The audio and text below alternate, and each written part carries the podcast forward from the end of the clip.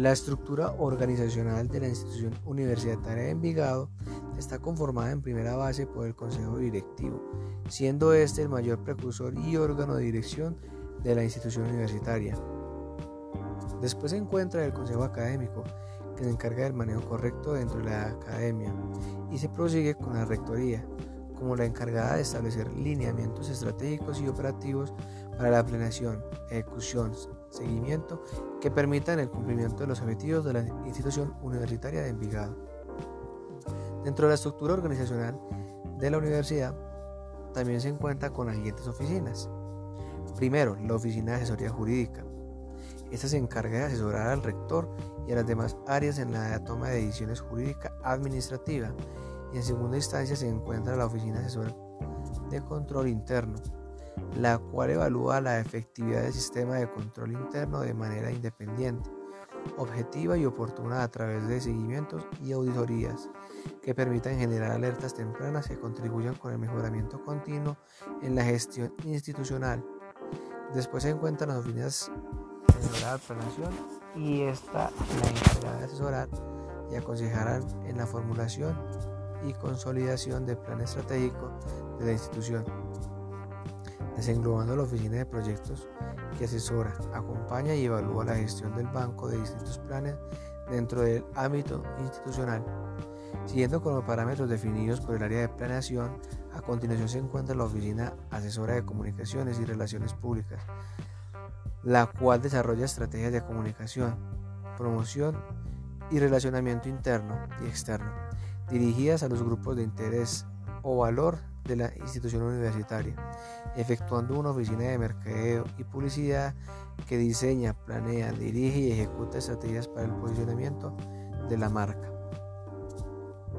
Ya para finalizar tenemos la oficina asesora de aseguramiento de calidad que desarrolla acciones de mejoramiento continuo a través de la gestión de la cultura de la autoevaluación y autorregulación institucional y en la oficina de calidad y alineamiento de requerimientos del sistema de gestión conforme a la definición.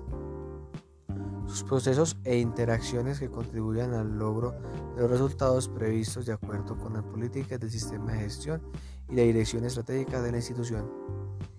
Estas llevan un control de las siguientes organizaciones de la universidad. Primero, la Secretaría General, está en la encargada de desarrollar acciones para la gestión eficiente de los procesos misionales y por esta razón va ligada a las admisiones y registros y a la administración documental. La primera tiene como tarea planear, gestionar, ejecutar, controlar y evaluar la labor desarrollada durante los procesos de admisión, matrícula, registro académico, graduación, expedición de certificados, aplicando los conocimientos y metodologías tecnológicas y administrativas presentes en la institución. Y en segunda, propone y ejecuta las políticas directrices legales e institucionales referidas a la gestión documental y conservación del patrimonio documental de la institución. Después se encuentra la vicerrectoría administrativa y vicerrectoría docente. La vicerrectoría administrativa y financiera se encarga de administrar los recursos físicos y financieros necesarios para la prestación de servicio educativo, manejando las siguientes dependencias, servicios generales, talento humano, tesorería, informática, bienestar universitario y contabilidad. Y la vicerrectoría de docente